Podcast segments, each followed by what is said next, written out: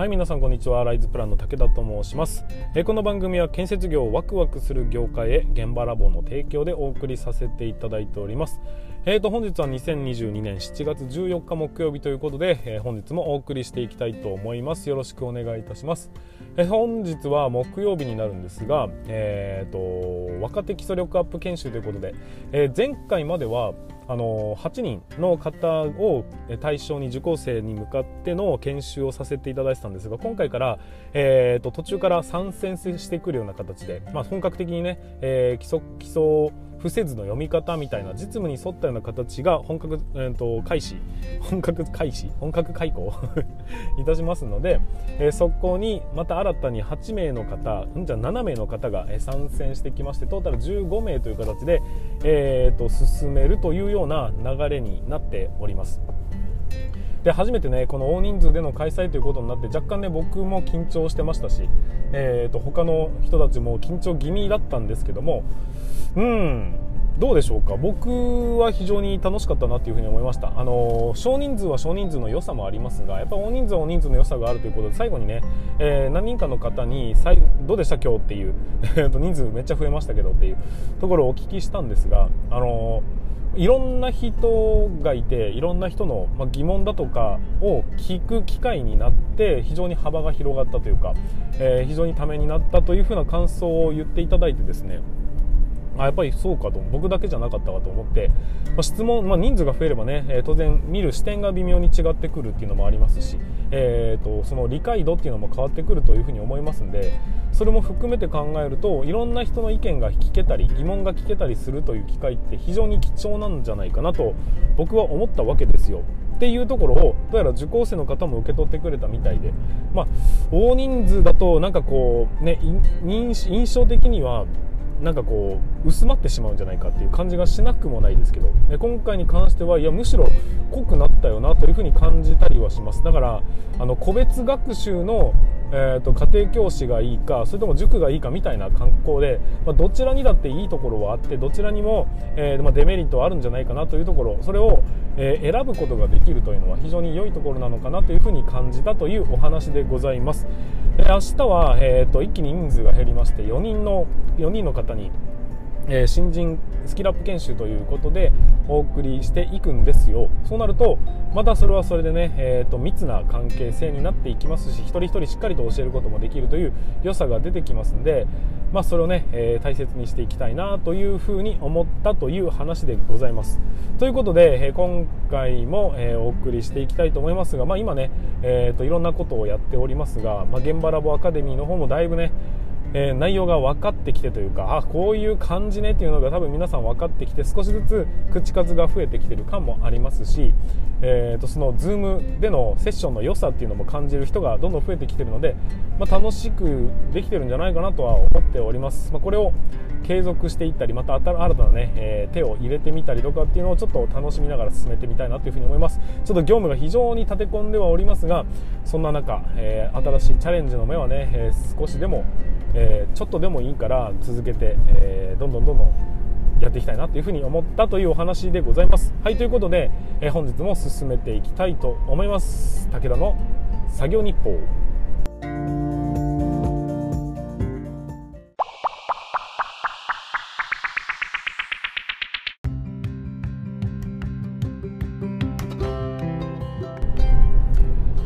はいということで改めましてこんにちは。ライズプランの武田と申します、えー、建設業を持ち上げて楽しい仕事にするために YouTube チャンネル建設業を持ち上げる TV を運営したり現場ラボというサイトで若手育成現場の効率化のサポートをしたりしております、えー、この番組では建設業界のさまざまな話題や、えー、部下育成の話働き方改革の取り組み仕事力を上げる考え方などなど車で運転する空き時間を使ってお送りさせていただいております。なのでえ、っと多少のね雑音につきましてはご容赦いただきたいというふうに思います。はいということで、えー、と本日も本題に進めていきましょう。今日の本題は何かと言いますと新人には休憩をということでお話をしていきたいと思います、まあ、部下育成のね、えー、第一歩新人の教育という部分についての考え方へのお話になりますのでぜひ最後までお聞きいただければなというふうに思っております。えーと、本題に入る前に少しだけお知らせになりますが、えーと、現在ですね現場ラボアカデミーということで、えー、お話を進めていっておりますがその中で、えーと、未来改革会議というのがありましてあの今回、まその前2週間に1回開催してるんですけどその間にその時には、えー、働き方改革どうやって進めていきますかみたいなだったり、えー、こういう案ありますよねっていう話を協議してみたりとかっていうような、まあ、非常に有意義な場なんですけど今回のテーマは、えーと、原因は何だいってその働き方改革が進んでいかない原因って何だい？どういうふうに進めていけばいいんだいみたいなところだったんですよ。で最終的な結論としてはあのー、まあ多分雰囲気を作り出しているのはおそらく上司上司の意識の低さなんじゃないのというところで、えー、結論。でそこからじゃあどういうふうに打開していくのっていうところまでを議論させていただいて次につなげていくというね明日からの行動に変えていくというような、まあ、そんな感じだったんですが非非常に楽しいというか有意義というか、えー、皆さんのためにもなったでしょうし考えるきっかけにもなった良い回じゃった 回回だ書いちゃったっていうおじいちゃんみたいな。え回だったのではないかなと思いますそれを今、えーと、YouTube にザクザクっと編集はさせていただいてあとは皆さんがね、えーと、YouTube に出してもいいよっていうんであれば出しますしあくまで現場ラボアカデミー内にとどめときましょうっていうんであればそれはそれでいいですしというような感じのそんな動画に仕上げました。結構面白いですよっていうふうに思うんですけどこうやってね全国の、え、建設業の人が本気で語らったらこうなるんだなっていう、まあ、非常に良い事例なのではないかというふうに感じましたという話でございます。なので、まあ、ゲマラボアカデミーまだね、えー、入る隙間はありますんでぜひ楽しそうだなと思えば入ってきていただければなというふうに思います。現場ラボというふうに調べていただいてそこから、えーとアクセスしていただければなと思います。ちょっと告知が長くなっちゃいました。はい、すいません。ということで、えー、本日も本題に入っていきましょう、えー、新人には休憩をということで、そんなテーマでお話しさせていただくんですが、えーと、皆さんどうでしょう？新人の頃の記憶ってありますかね？僕はね、めっちゃあります。あのー、2人入ったんですよ。僕の時ね。え僕と同期が建築には2人入って、で、まあ、同じような境遇境遇っていうか田舎から出てきてでそこそこの大学入ってみたいな感じで、えー、と入社したのが2名いたんです。でその2名 片っぽはですね僕はわりかしあの仕事に対して真面目にやるという、まあ、見た目。本当かどうかわかんないです。実際はどうか分かりませんが見た目です、まあ、真面目そうっていう。で片やチンピラっぽいという。だけどやってることは真面目なんですよ。だから見た目のスタート地点でいくと圧倒的に僕の方が仕事ができそうというか、えー、ちゃんとやりそうっていう感じなんですけどところがどっこい仕事ぶりになるとやっぱね相手はね頭の回転がめちゃくちゃ速くて、まあ、いわゆる現場監督向きの、えー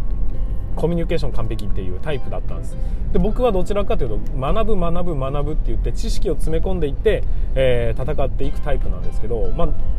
種類は違いど両方とも、まあ、仕事はそれなりにできた方なんじゃないかなとは思うんですよ。でそんな、まあ、覚えてはいるんですけどただやっぱりこう部署に配属される時って、まあ、どんな先輩なのかとかねどんな人なのかって全くわからない状況なんですよ。だからものすごいドキドキして、えー、と毎日を過ごしてたような気がします。何ヶ月ぐらい続いたかな、えー、多分23ヶ月はねずっと本当に大丈夫かこのままでみたいな。俺何もすることねえけど大丈夫かみたいなのですごいどっと疲れたような記憶があるんですよ。ごめんなさい。でねまあ、物事は大体そうなんですけど、え特に人間と関わる場面において初めて何かにチャレンジするとか、えー、例えばそうだなうんと部活に行くとか、えー、あとはなんかこうテニス教室に通い始めるとかわかんないけどいろんな、え、新しい取り組みというかね人のあるある程度のコミュニティの中に飛び込む時一定の勇気がいるように思いませんかね？普段の日常からするとかなりの、えーと、心拍数の上昇率だと僕は思うんですよ。でしかも、え、周りはもうみんなが仲間っていう中で1人だけ仲間じゃない人が飛び込むじゃないですか。一応もう入ってくることは分かってはいるが分かっているんでしょうけどもどんなやつなのかなっていうのって向こうにはまだ情報がちゃんと流れてない状況下で自分は、えーと、入っていくと。で全員が、まあ、言ってしまえばですよ、えーと、敵みたいな状況で。そして自分1人で戦わなきゃいけないような状況で。そんな中でただいるっていう。ただただ存在するっていうそれだけでめちゃくちゃ疲れるっていうのって分かりますかね？新しい環境に飛び込む。ましてや相手はもうえーと、専門知識が深いプロたちの中に入り込んでいく、まあ、年が近い人はいるかもしれないがそれでもやっぱり先輩たちである。で自分のことを知ってくれてないという新しい環境にただ飛び込むだけでもかなりの、えーと、労力ってかかりますよね。辛労みたいなもんですね。でそれに加えて仕事がわからない。何をやっていいのかもわからない状況なわけですよ。そして周りは分かっているから勝手に動いていくが自分を相手にしてくれない状況だったりもするかもしれませんね。そんなこともありますし、えー、っとまあ一言誰かにね声をかけるだけでも全然こうなんていう知らない人に声をかけるのと今のところはスタートしては全く一緒ですんでやっぱねただただ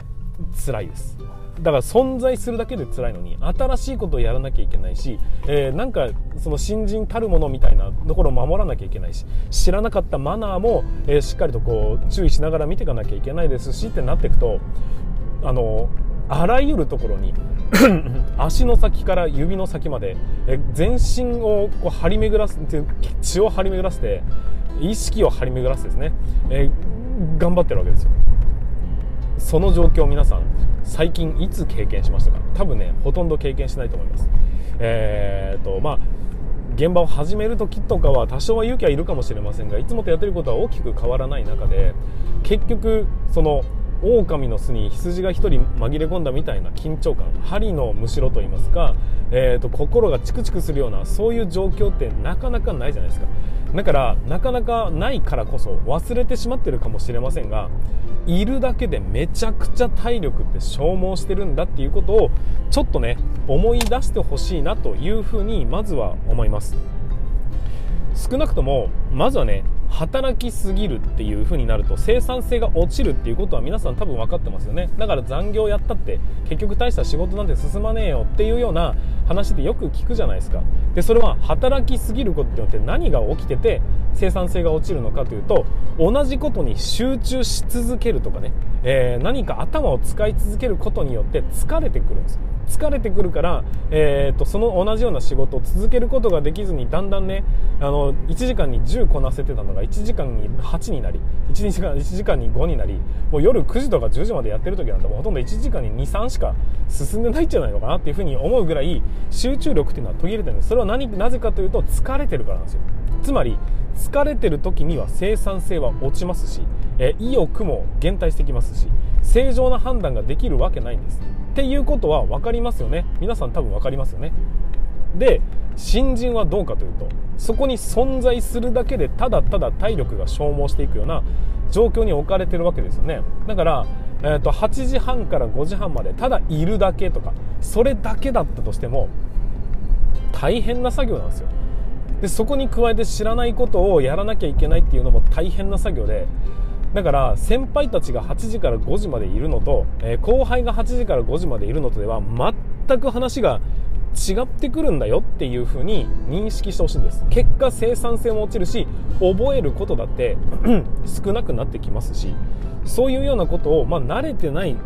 作業をやることによって体が緊張して過度なストレスになっていくってことになります。だから、えーと、入社3ヶ月目までは辞めやすいっていうんですがそれはそうです、えー、全然わからないところに飛び込んでひたすらストレスを感じ続けながら、えー、こいつ本当に仕事ができんのかというような目で見られそれに耐え続けなければいけないというだけでも大変なんですよ。なのに例えばね1年生にちょっと悪い土曜日出てくんないかとか、えーと、早く帰るということをしないとかそういうふうな時に多分ものすごいストレスがかかってやめたくなるというような状況ってできていくんじゃないのかなっていうふうに思うんですよ、まあ、だからこそ皆さんが先輩がもう場に慣れていて仕事にある程度慣れている先輩方上司の方が気を使って早く返してあげるとか、えー、適度に休みを取ら取らせるっていうの強制的に休みを取らせるというか何してもいいよっていう時間をねちゃんと休憩時間として確保してあげるとかそれを休んでいいぞって言われたって休み方が分かんないんですよ。休んでてもこう直立不動じゃなきゃダメなんじゃないかってもしかしたら思ってるかもしれないじゃないですか。休みのルールすら分からないんだから休んでいいよという一言が必ずしも休憩につながるわけじゃないんです。休みの時にはどういうことだったらしてもいいぞというその自由の幅をねちゃんと説明してあげてるでしょうかというところを、えーと、もう一度考え直していただきたいなというふうに思うんです。何度も言いますが新人にとってみると全ての出来事がもうそこにいるだけで、え体力の消耗する状況なんです、あのー、先輩たちはねやることがねえなって言ったらなんとなくこうゲームをしてみたりだとかねパソコンでなんかあのソリティアとかやってみたりとかってすることはできますが新人にそれやれったってなかなか難しいんですよ。だからこれやってていいぞとかね、えー、ここからここまでの時間はもう何にも干渉しないから、まあ、LINE でもやればいいしゲームやればいいしっていうことをちゃんと明確に指示として与えない限り基本的に心が休まるってことはないんですよと。なので休ませるということを真摯に向き合ってその行動をしっかりと取ってもらうことによりまあ、少しでも早くなれることにもつながってきますしそれがまたコミュニケーションにもつながってきますしね。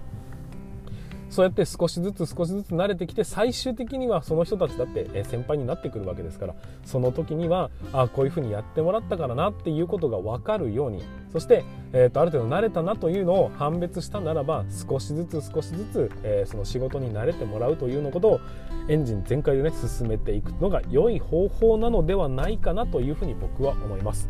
えー、とやっぱり新人さんの気持ちを、まあ、少しでも分かってあげて新人だからって言って容赦しねえぞじゃなくて、えー、新人なんか最近ぬくぬくさせてるよなじゃなくてやっぱりいるということに対してのストレスだとかを少しでもかけないように、えー、とまずは慣れるで慣れたならばそこから先はいつもの業務といつもの教え方でいいとは思うんですが序盤戦ね慣れたなというふうに感じるまでは慣らす期間っていうのはいずれにせよ必要なのではないかというのが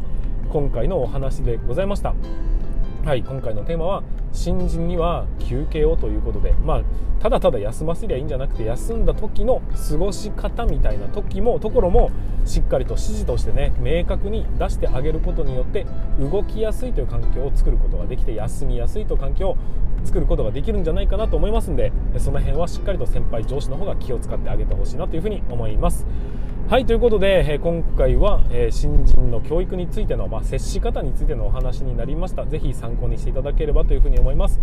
はい今日の、えお話につきましては以上です。ということでまた明日の放送でお送りしましょう。また明日のね、えー、真実スケラップ検証がありますんで、え午後からの配信ということになりますが